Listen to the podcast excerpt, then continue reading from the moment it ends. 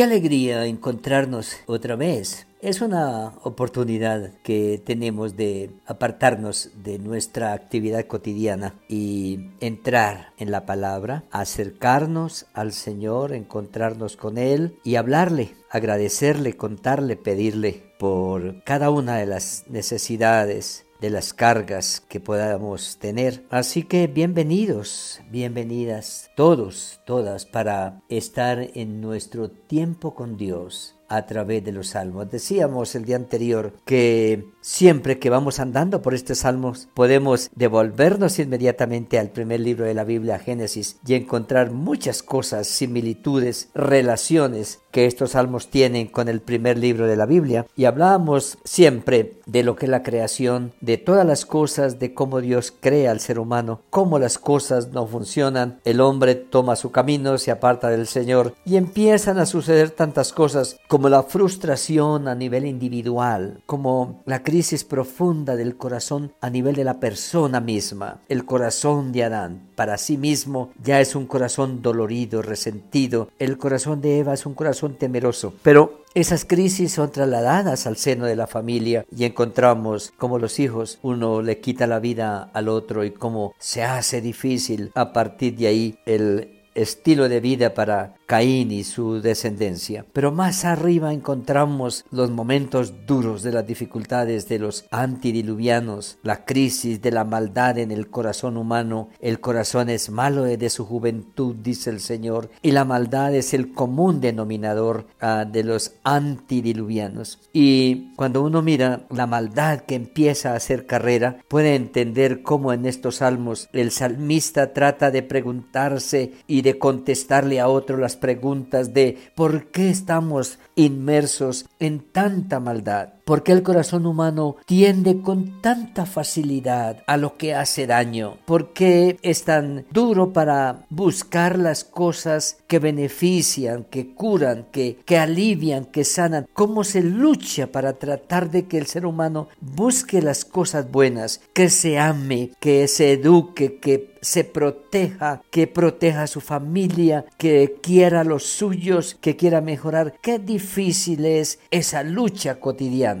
como resultado de haberle vuelto las espaldas a Dios. Pero con qué facilidad el ser humano pone en riesgo su vida. Cómo es capaz de abandonar una familia, de dejar niños a la deriva, de dejar su carrera sin terminar, de abandonar con ira y con rebeldía el trabajo e irse a la incertidumbre laboral. Tendemos con facilidad a los malos hábitos que destruyen la vida, la salud. Y entonces en el Salmo 10 veíamos ayer tanta maldad que hay, como el salmista trata de contestar y él está diciendo, pero cuando el ser humano se vuelve al Señor, la vida vuelve hacia un rumbo nuevo, se encausa en una dirección diferente. Y en el Salmo 11, él encuentra que no solamente le hacen preguntas de por qué el mundo está como está, sino que también le dicen, bueno, ¿y usted? ¿Usted qué está ganando con, con ser buena gente? Eh, usted vive en un mundo de guerra, en un mundo donde el, el que sea como más violento, más malo, es tenido en cuenta, entre más difícil se haga la vida, como que la persona es más querida, más, más admirada. ¿Usted qué está ganando con ser buena gente? ¿Por qué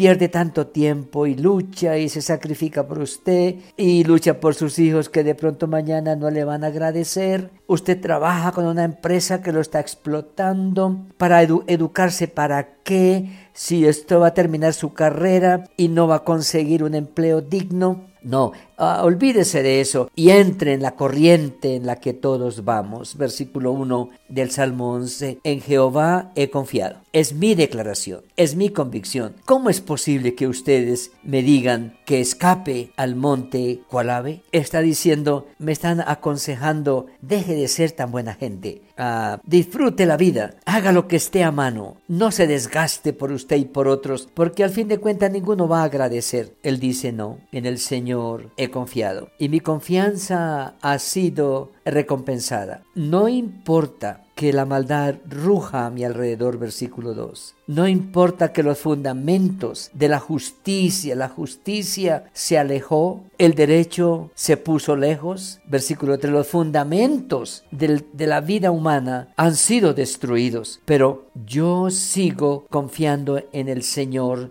soberano que tiene el control de todas las cosas versículo 4, el Señor está en su santo templo. Tiene en el cielo su trono. Sus ojos están viendo, sus párpados examinan a todos los hijos de los hombres. Por lo tanto, Él le permite al justo, versículo 5, pasar por las pruebas, las dificultades y las luchas, pero también a, el que hace la maldad en cualquier esquina la maldad lo alcanzará y la misma maldad le pasará cuenta de cobro. Por lo tanto, él dice, el Señor es justo y su justicia se dará en su momento oportuno. Por lo tanto, el hombre recto mirará su rostro. Aquel que vive en rectitud de corazón, que ha enderezado su vida, que ha enderezado su conducta, su vocabulario, su estructura de pensamiento, mirará la gloria de Dios, el rostro de Dios, la presencia de Dios y por tanto las bendiciones de Dios. Y si somos conscientes, esto sigue pareciéndose al libro de Génesis, destrucción tras destrucción, violencia tras violencia, pero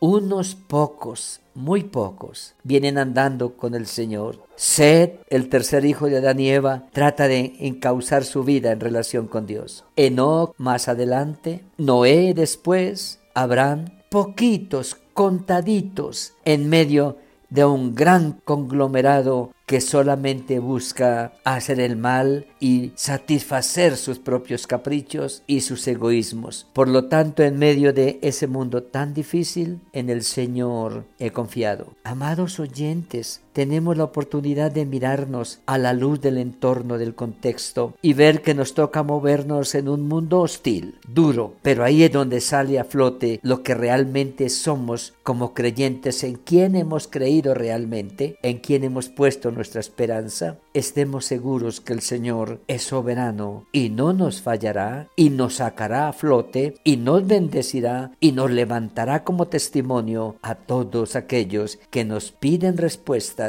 a todos aquellos que nos rodean. Señor, gracias por sostenernos en medio de tanta adversidad, por guardarnos en medio de tanta lucha y dificultad. Estamos delante de ti y te rogamos que nos sigas fortaleciendo con tu Santo Espíritu para poder fortalecer nuestra fe, nuestra confianza y nuestra seguridad en ti. Te lo pedimos en el nombre de Jesús nuestro Señor. Amén.